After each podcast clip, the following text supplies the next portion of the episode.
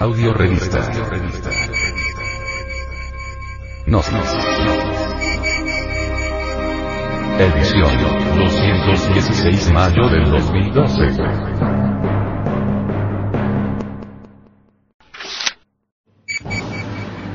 Los demonios Apoti, Ainet. El demonio Apoti de los misterios egipcios es el enemigo de Ra, el logo solar, o el Cristo íntimo de cada uno de nosotros. Él quiere meterse en los misterios crísticos, conservando el veneno de sus deseos animalescos, pero, claro está, se equivoca de puerta porque su destino es el abismo y la muerte segunda. Es esta bestia asqueante la que origina los voces de la pasión sexual. Él genera los encantos deliciosos, las bellezas terriblemente malignas, fascinantes. Recordemos, querido oyente, que entre las cadencias milagrosas del verso, también se esconde el delito. De entre esas exquisitas regiones de la concupiscencia que embriaga y enloquece, brotan deliciosos versos, pláticas, aspiraciones infernales, que hipnotizan a la conciencia. Apopi es memoria de viejas pasiones sexuales, impudicia secreta a veces mística e inefable, romance que enloquece, poesía que embriaga con sus cuentos de amor. La lujuria es la causa causorum de nuestra mente egoica. En el libro egipcio, Morada Oculta, dice. Atrás, oh demonio hay. Demonio de la mente, horror de Osiris. Tu cabeza, el vehículo mental lunar, ha sido cortada por Tot. El Buda íntimo, las crueldades, el trabajo de desintegración mental, que yo he ejercido en tu persona me han sido ordenadas por las jerarquías del cielo. Atrás pues, oh demonio hay. Tú, hacia quien Osiris siente horror. Aléjate de mi barca, el propio navío de mi vida, empujada por vientos propicios. Dioses del cielo que habéis derribado a los enemigos de Osiris, esas entidades o yoes diablos que constituyen el ego vigilad. Los dioses de la vasta tierra están atraillados. Vete demonio Amau, ay, el dios, señor de la región de los muertos, iniciados, te detesta. Te conozco.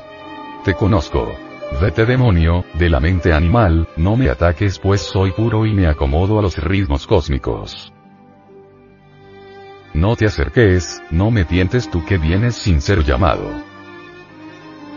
A mí no me conoces, demonio, que piensas que lo sabes todo, e ignoras que conservo el dominio sobre los encantamientos de tu boca que nos habla grandeza si nada sabe. Pues bien, sábelo, así como que estoy al abrigo de tus garras. En cuanto a ti, oh demonio Asaz.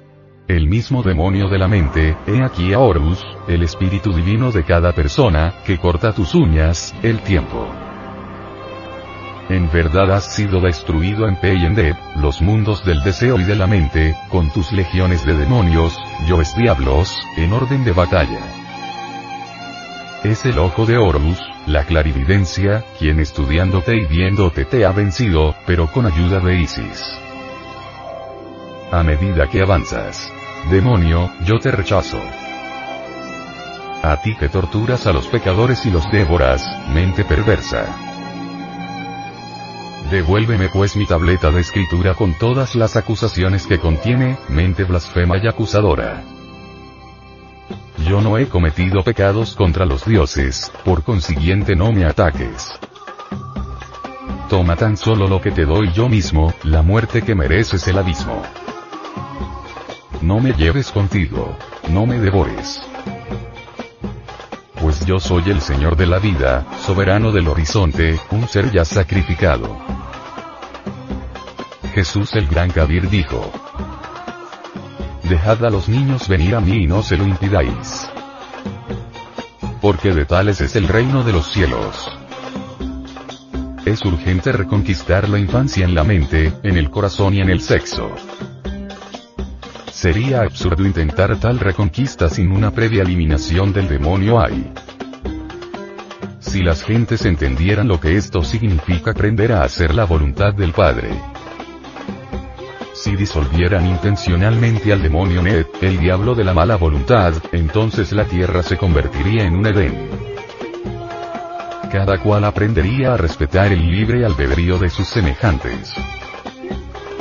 Pero este mundo está perdido. Todos los seres humanos quieren dominar a sus semejantes, subir, trepar al tope de la escalera, hacerse sentir. El abominable demonio Ned reina poderoso sobre la faz de la tierra.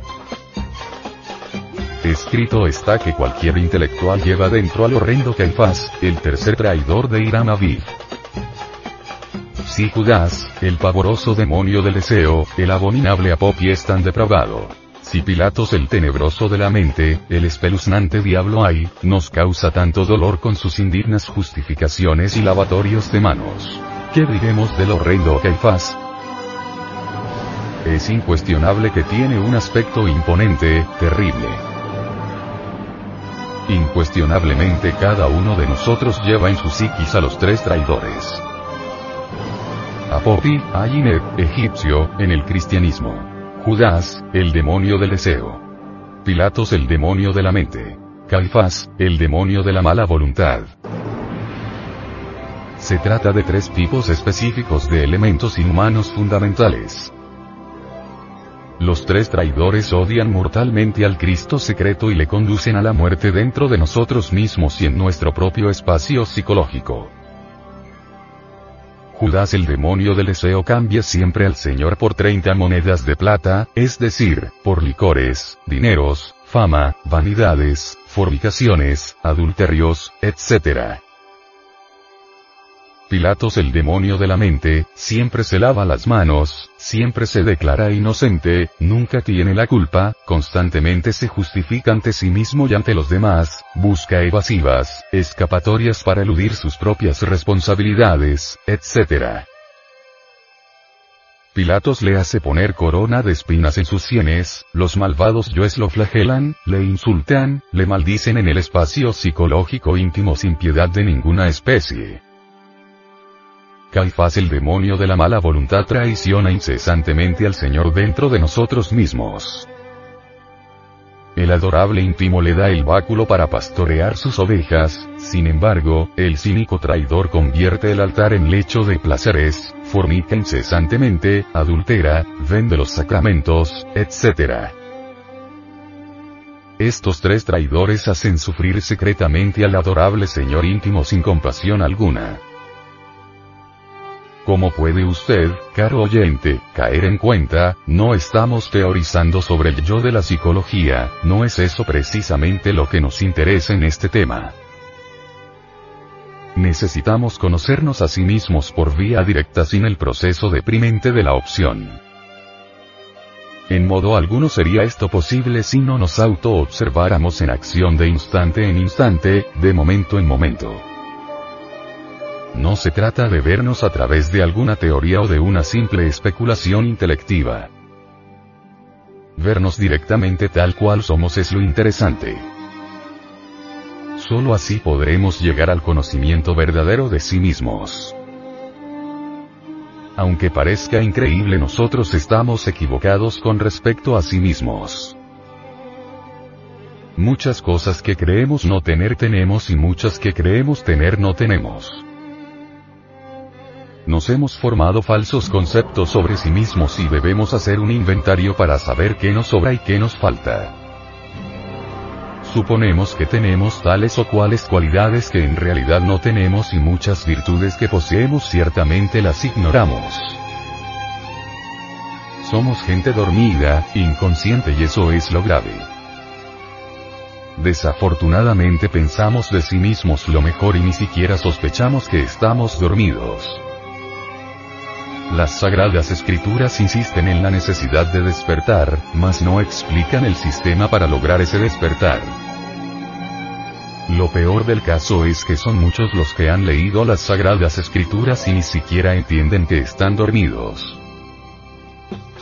Las gentes creen que se conocen a sí mismo y ni remotamente sospechan que existe la doctrina de los muchos.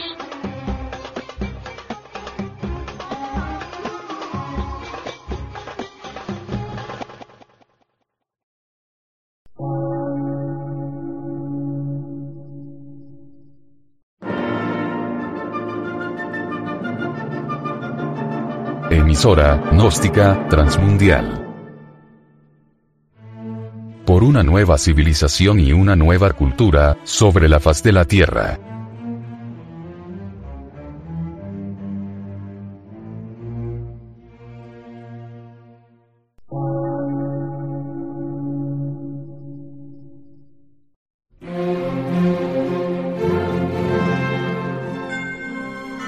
medio de radiodifusión, científico, artístico, místico y filosófico, de la Asociación Colombiana de Centros de Estudios Gnósticos, Antropológicos, Psicológicos y Culturales. A. C.